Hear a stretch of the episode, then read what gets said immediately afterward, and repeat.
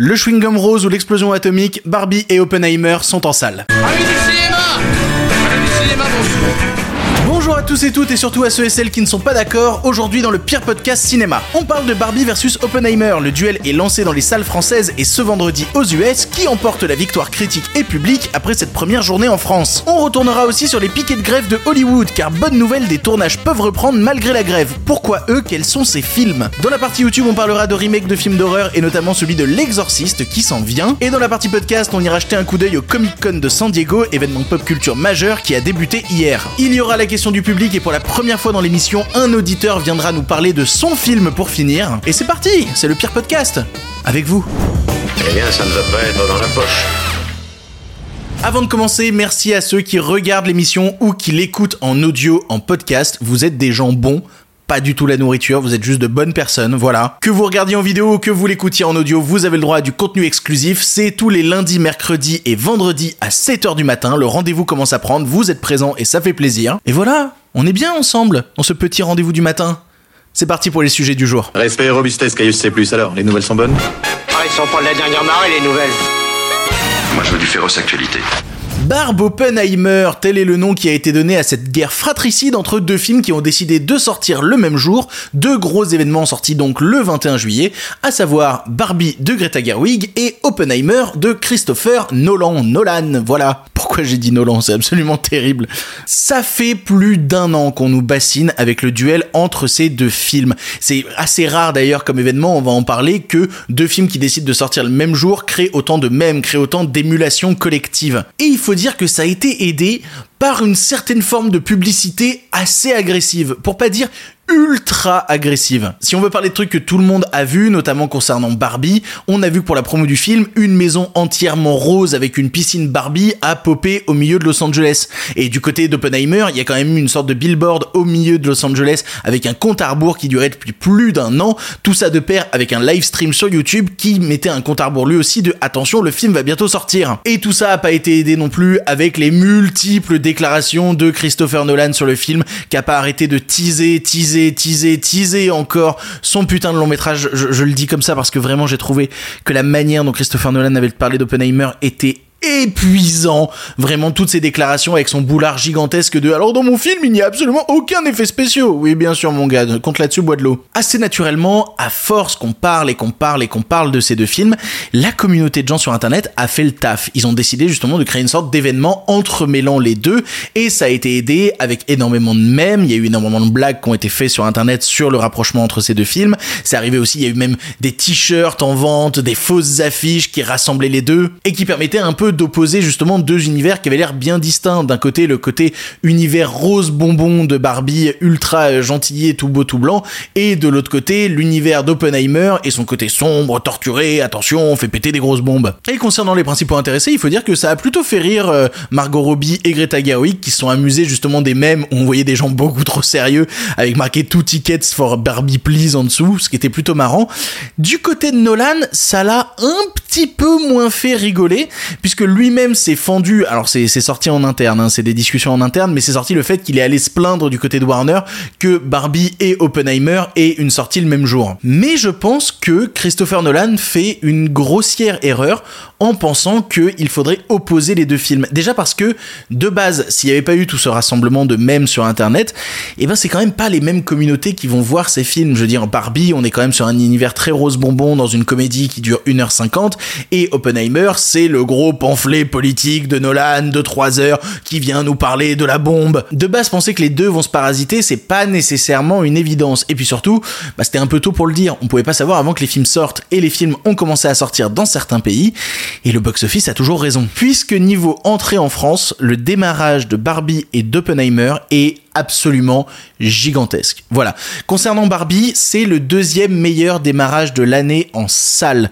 Devant, alors c'est marrant parce que Barbie a eu des avant-premières et on essaie toujours de compter les entrées avec et sans avant-première. Mais vous savez que que ce soit avec ou sans avant-première, il est en deuxième place. Puisque en première place avec avant-première cette année, c'est Astérix et l'Empire du Milieu et sans avant-première, c'était le film Super Mario. Mais quoi qu'il arrive, Barbie arrive à talonner les deux films en question. Puisqu'il a fait 359 000 entrées pendant son premier jour c'est énorme. Et de son côté, Oppenheimer, alors ça peut paraître un peu moindre, lui est autour des 160 000 entrées le premier jour. Mais c'est aussi à relativiser. Oui, euh, comparé à Barbie, c'est moins. C'est pas très grave. Parce que faire 160 000 entrées pour un premier jour quand on est un film de 3 heures, c'est gigantesque. De la même manière, il arrive quand même à se classer dans le top 10 des meilleurs démarrages de l'année, puisqu'il est en dixième place. Et si on essaye de le repositionner par rapport à l'entièreté de la carrière de Christopher Nolan, eh ben Oppenheimer est son cinquième meilleur démarrage, faisant un meilleur début que Interstellar ou Dunkerque. Ça reste du coup pour le réalisateur un bon démarrage. Le film est pas du tout en train de se planter. Et si on veut parler des États-Unis, parce que bon, je sais pas si vous le savez, mais en France les films sortent le mercredi et sur le continent américain ils sortent le vendredi.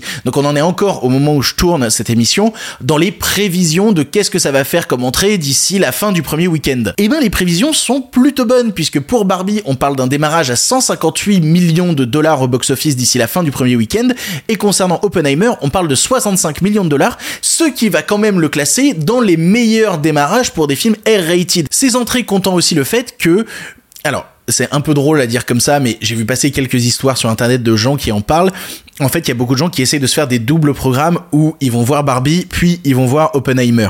Le truc, c'est que bah tu vas voir Barbie, t'es content, tu fais partie du public de Barbie, puis tu vas voir Oppenheimer et tu fais peut-être pas partie du public d'Oppenheimer.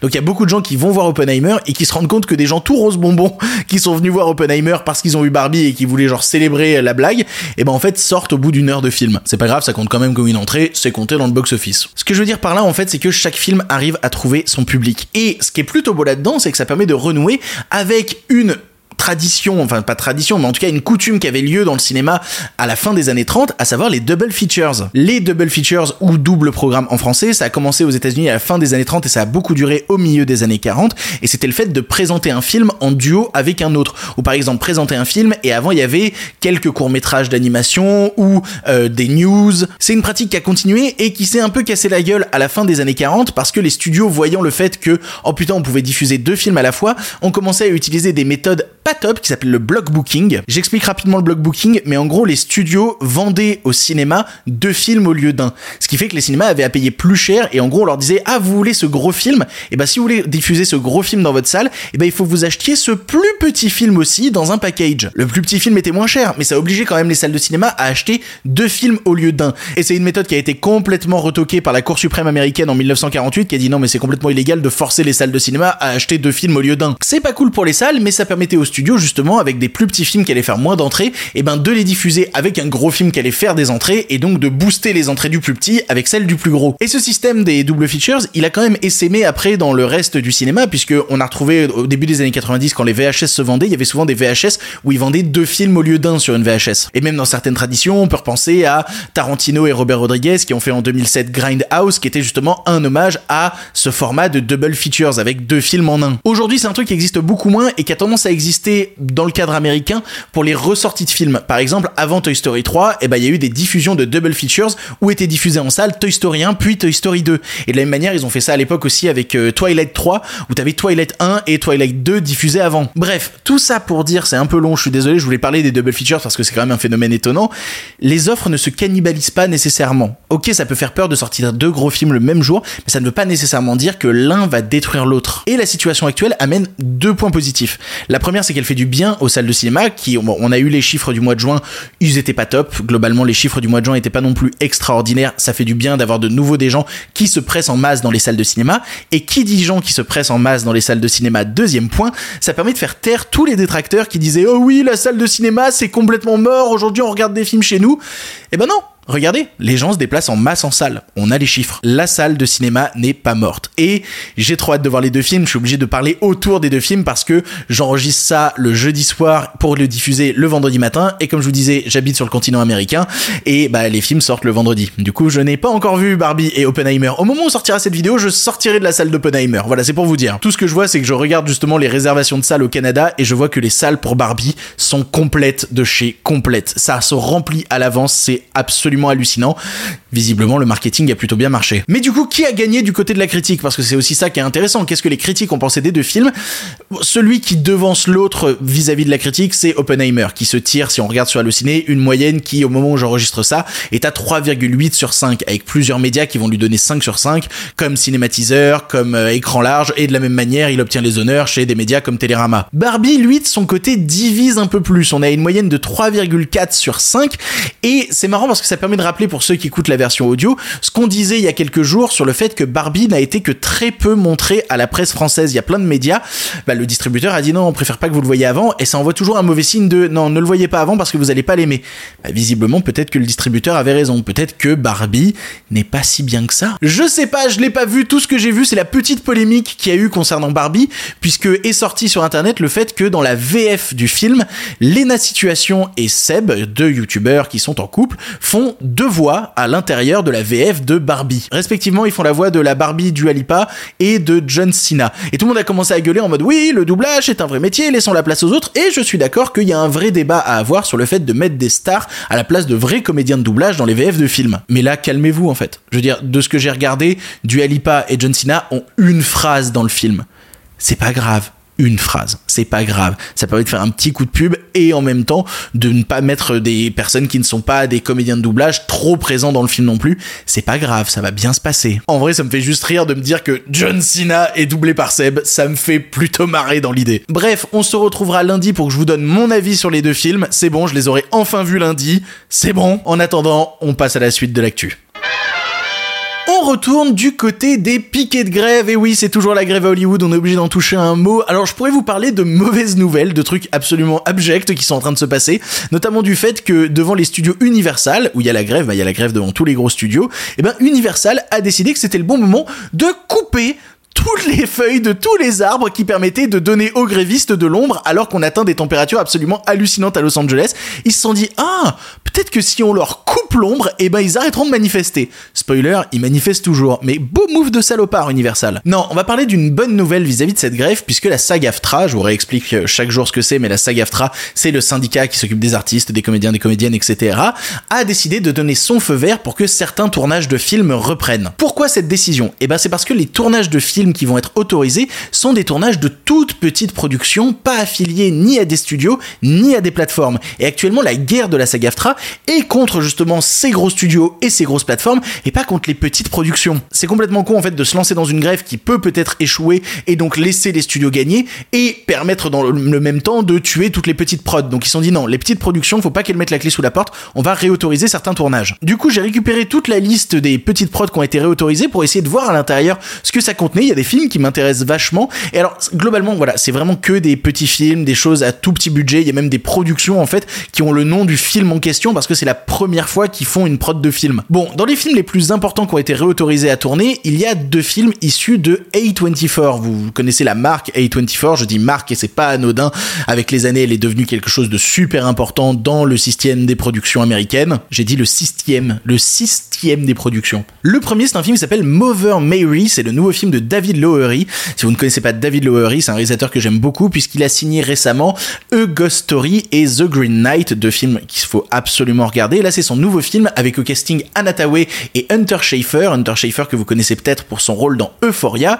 Et pour l'histoire, ça raconte la rencontre entre une designeuse de mode ultra connue qui va rencontrer une musicienne qui n'existe pas. Et pour le deuxième film A24 qui a été autorisé, c'est un film avec Paul Rudd et Jenna Ortega qui s'appelle Death of a Unicorn, la mort d'une licorne, et qui raconte d'un père et sa fille qui vont tuer une licorne euh, sur la route, ils vont écraser une, licorne avec leur bagnole et les aventures qui vont en découler. Et ça, ça me permet d'aborder un sujet plutôt intéressant vis-à-vis de Jenna Ortega qui est censée tourner dans ce film qui est autorisé, parce que Jenna Ortega, au moment où la grève s'est lancée, elle était sur un autre tournage, à savoir celui de Beetlejuice 2 de Tim Burton. Et elle va être très très pris aussi parce que dans les tournages qu'elle doit faire, il y a aussi la saison 2 de la série sur Mercredi Adams qu'elle fait pour Netflix. En fait, ce qu'il faut savoir, c'est que les films qui ont été réautorisés par la SAG-AFTRA à tourner vont pas forcément se tourner. C'est juste on leur donne l'autorisation de continuer à bosser dessus, mais ils vont pas forcément se tourner maintenant. C'est des films qui obtiennent un feu vert, et dans le cas de Jenna Ortega, la question qui va se poser, c'est vu qu'elle tournait sur Beetlejuice 2, est-ce qu'elle profite de la grève pour aller tourner sur un autre film en même temps? Est-ce que son contrat lui autorise? Ou est-ce que même si le film est autorisé, bah de toute manière il va pas se tourner parce que Jenna Ortega elle a des obligations vis-à-vis de Beetlejuice 2 et elle peut pas bosser tant que Beetlejuice 2 reprend pas. J'en ai aucune idée, c'est juste que quand j'ai checké toute la liste des films qui étaient réautorisés, j'ai vu qu'il y avait pas mal de films qui étaient encore dans des processus de casting.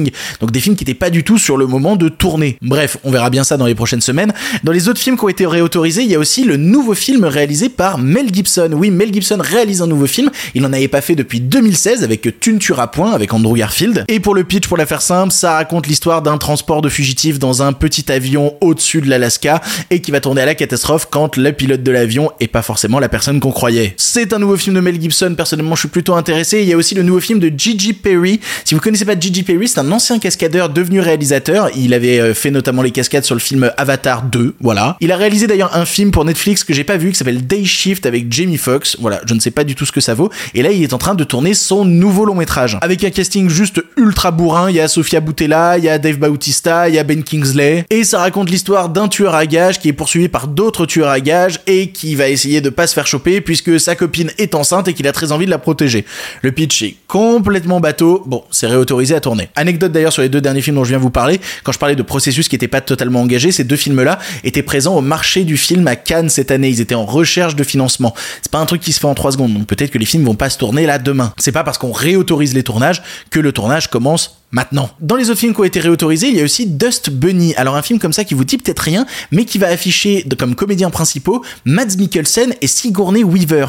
Et le film est réalisé par Brian Fuller, c'est le premier long métrage de Brian Fuller, que vous connaissez peut-être parce qu'il a créé quelques petites séries cool, comme Pushing Daisies, comme Hannibal, comme Star Trek Discovery récemment. Il a aussi fait American Gods. Voilà, c'est Brian Fuller, son premier film. Et ça raconte l'histoire d'une gamine de 8 ans qui va demander à ses voisins de tuer le monstre qu'il y a sous son lit parce qu'il y a un vrai monstre sous son lit. Je suis très intrigué, j'ai très envie de voir Bon, après, il y a encore des encore plus petits projets. Il y a notamment Bride Hard, qui est le nouveau film de Rebel Wilson, qui est produit en indépendant par la comédienne Rebel Wilson. Putain, je, regarde le pitch, c'est un groupe de mercenaires qui vont kidnapper Nana à un mariage et ils se rendent pas compte qu'en fait, la demoiselle d'honneur du mariage, et eh ben en fait, c'est une agent secret qui va les combattre.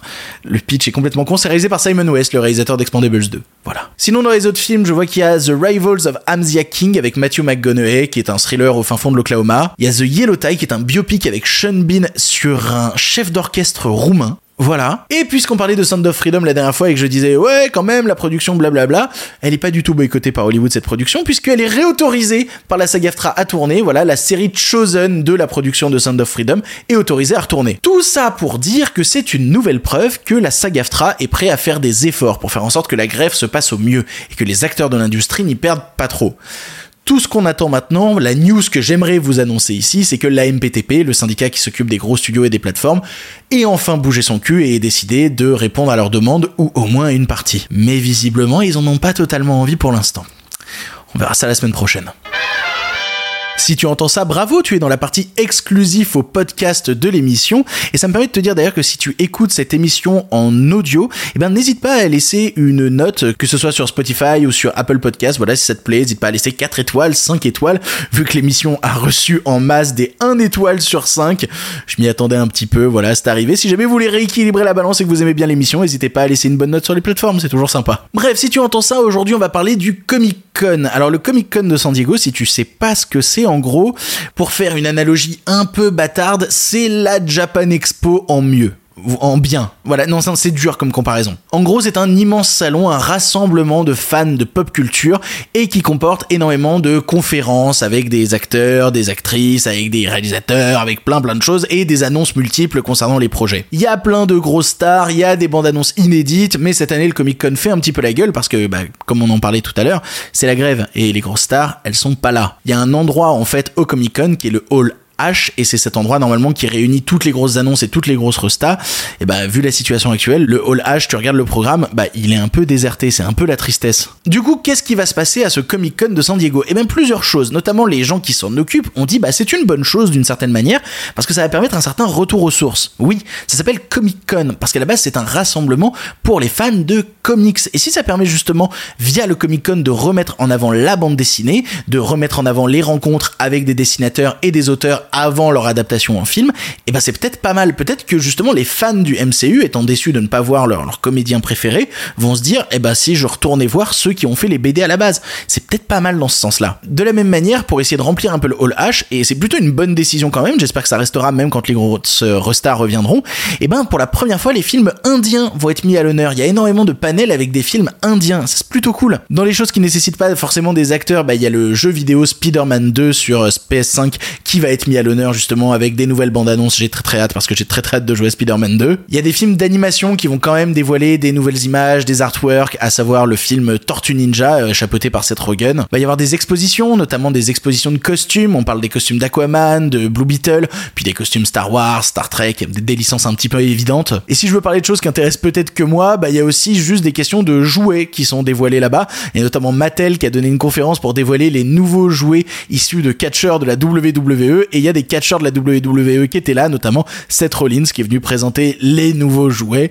Bah, je trouve ça plutôt marrant. D'ailleurs, un petit peu étonnant que Seth Rollins soit venu à la conférence parce que au-delà d'être un catcheur, il vient de tourner dans son premier film et donc est-ce qu'il a pas en venant à la conférence au Comic Con trahi la grève des acteurs. C'est plutôt chaud. Il faut que je me renseigne sur ce point de vue-là. C'est peut-être, c'est peut-être un problème le fait que Seth Rollins soit venu euh, à la conférence. Et bref, au-delà de toutes les choses qui vont s'y trouver, il faut quand même rappeler que au-delà des grosses machines, le Comic Con, c'est avant tout un rassemblement de fans du monde entier qui viennent en cosplay, qui viennent partager leur passion, qui viennent rencontrer d'autres gens qui partagent leur passion. Avant que ces endroits, et je ne reciterai pas la Japan Expo parce que c'est un peu l'enfer sur terre à plein de niveaux, avant que ces endroits deviennent des énormes machines à cash, et ben c'était avant tout la possibilité pour des gens qui n'avaient pas l'occasion de se rencontrer souvent, d'enfin se rencontrer, d'enfin mettre un visage sur les mots qu'ils avaient échangés, d'enfin pouvoir se rendre compte que leur passion n'était pas une passion éloignée de toute autre personne, qu'ils n'étaient pas seuls. Et donc peut-être que sortir de ce système de grosses conférences, de grosses choses comme ça, et avoir un peu plus de gens qui vont se rencontrer, qui vont discuter, qui vont échanger, bah c'est peut-être pas mal dans le fond. Bref, s'il y a des très très grosses annonces, on en reparlera la semaine prochaine, vous inquiétez pas. Les nouvelles n'étaient pas très fraîches, en effet. Pour la question du public aujourd'hui, c'est oh là là, le pseudo est imbitable. Marco Droll Blues Project, j'ai réussi à le prononcer, je suis fier, qui me demande penses-tu parler des nouveautés et actualités québécoises maintenant que tu vis à Montréal? Alors oui, si vous ne le savez pas, je vis à Montréal et oui, je compte parler de certaines sorties exclusives sur le territoire québécois. Et il y en a une dont j'ai très envie de vous parler là tout de suite. Puisqu'on va rester dans l'actualité, il y a un film que j'attends énormément qui sort au début du mois d'août au Canada et qui s'appelle Les Chambres Rouges. Je vous diffuse un extrait. Monsieur Chevalier, vous êtes accusé de trois chefs distincts de meurtre, outrage au cadavre et production et distribution de matériel obscène. Mon client plaide de non coupable, monsieur le juge. Ludovic Chevalier est l'auteur de ces meurtres qu'il a filmés pour un auditoire prêt à payer pour voir ça en direct dans ce qu'on appelle des chambres rouges. Je l'entends de voir ça, on entend ça? Non, on l'entend jamais. Comment tu sais ça? Les Chambres Rouges, c'est le nouveau film du réalisateur québécois Pascal Plante, qui s'était déjà fait connaître un petit peu au Québec et aussi en France, puisque le film est sorti en France, avec le film Nadia Butterfly, qui était aussi passé par le Festival de Cannes. Et j'arrête pas de voir cette bande-annonce dès que je vais au cinéma au Canada, et elle m'intéresse beaucoup, beaucoup, beaucoup, puisqu'elle raconte l'histoire de deux nanas qui, tous les jours, se rendent au procès d'un serial killer qui dépeçait des gens en direct sur Internet, sur le dark web. Et ces deux femmes commencent à avoir une obsession absolument maladive pour ce serial killer. Je suis très intéressé, le pitch a l'air vraiment vraiment tordu. Et de la même manière, je commence à beaucoup m'intéresser à tout ce qui est cinéma de genre au Québec, notamment cette année, il y a eu euh, un film sur un tueur à gages des années 70, s'appelle Crépuscule pour un tueur. C'était vraiment pas mal. Si jamais vous avez l'occasion de tomber sur Crépuscule pour un tueur, c'est sorti cette année, c'est vraiment vraiment cool. Et concernant les chambres rouges, si jamais ça vous intéresse, le film va avoir une sortie française. Oui, Cocorico, vous pourrez le voir en salle. Par contre, si bah voilà, si au Québec il sort le 9 août, vous allez devoir attendre le 10 janvier 2024. Il y a, une certaine distance. Oui, il y a 5 mois d'écart. Globalement, les Français, vous, allez attendre 5 mois de plus. Désolé. Et bref, on aura l'occasion de reparler de cinéma de genre au Québec. Et ne vous inquiétez pas, si je vois des grosses sorties ici intéressantes et j'ai envie de vous encourager à aller voir, eh bien, je vous en parlerai. Pour le cinéma, monsieur Leblanc, pour le grand écran, pas pour la petite lucarne.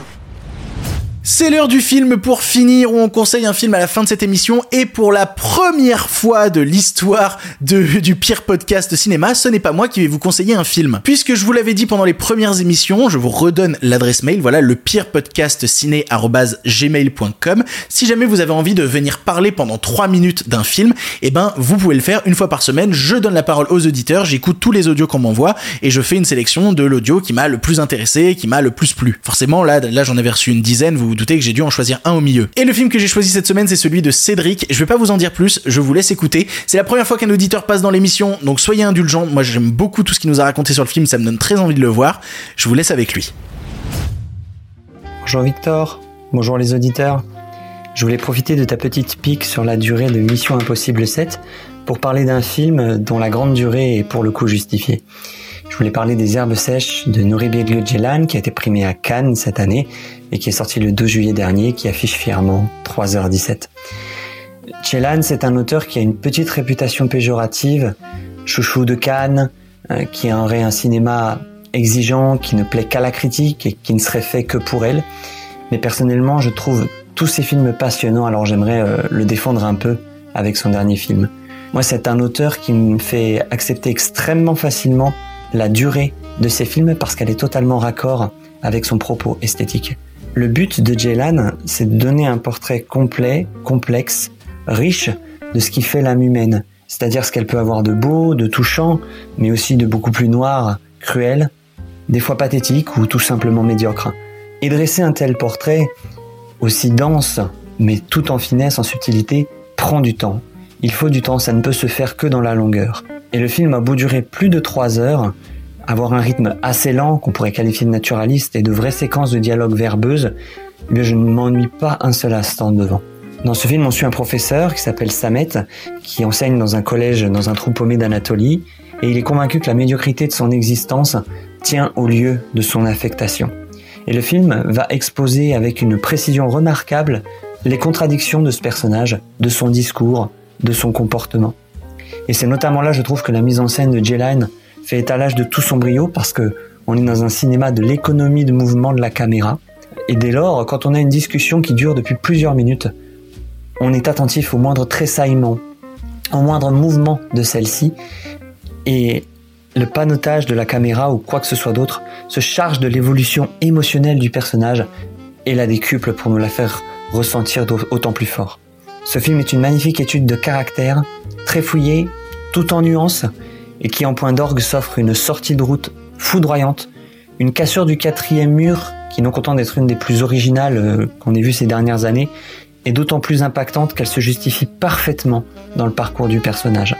En outre, Les Herbes Sèches, comme tout film de Jelan, c'est un film avec une photographie admirable, superbe.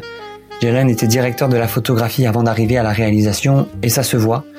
On a bien sûr la sublimation de la nature qui est un motif récurrent chez lui euh, depuis son premier film, Ici, euh, les paysages enneigés d'Anatolie sont magnifiquement cadrés et laissent tout simplement admiratifs. Mais même les intérieurs, qui sont des, intérieurs de campagne profondes, sommaires, voire carrément grossiers, sont eux aussi superbement mis en valeur. Il y aurait encore beaucoup à dire sur ce film, mais je dois m'arrêter là. Donc je vous encourage vraiment à voir Les Herbes Sèches, qui est un film, un vrai régal pour la tête, les yeux et le cœur. Merci Cédric pour cet avis absolument passionnant. J'ai très envie de voir les herbes sèches. Il est toujours pas sorti au Canada, c'est pas grave, je vais attendre. Et je vous rappelle que vous aussi, si vous voulez participer à l'émission et donner votre avis sur un film récent ou non, bah vous pouvez le faire en envoyant un audio de maximum 3 minutes avec un bon micro, je vous en supplie, à l'adresse mail lepirepodcastiné@gmail.com. J'ai très très hâte de vous écouter. C'est ainsi que se termine cette troisième émission du pire podcast cinéma. Ça y est, on a fait une première semaine ensemble. On y est. Comment ça se passe? Est-ce que ça vous va? Est-ce que ça vous plaît? Est-ce qu'on passe un bon moment? Moi j'aime bien. Je commence enfin à prendre mes marques. la première émission, j'étais tout engoncé, je savais pas où me foutre. Et là, je commence petit à petit à faire le truc un peu plus naturellement. J'ai l'impression même à être plus à l'aise. Je m'arrache toujours les cheveux sur les sujets d'actualité parce que soit il y en a trop, soit il y en a pas assez, donc c'est toujours un petit peu compliqué. J'essaye de vous rapporter ce que je considère être le plus intéressant, ce qui pourrait vous intéresser. Bref, la semaine est terminée. On se retrouve la semaine prochaine, dès lundi, pour euh, des nouvelles émissions du Pire Podcast Ciné. Et si jamais vous en voulez encore. Non mais oui, bien sûr, mais c'est fini cette histoire là Par contre, euh, la prochaine fois, avec plaisir.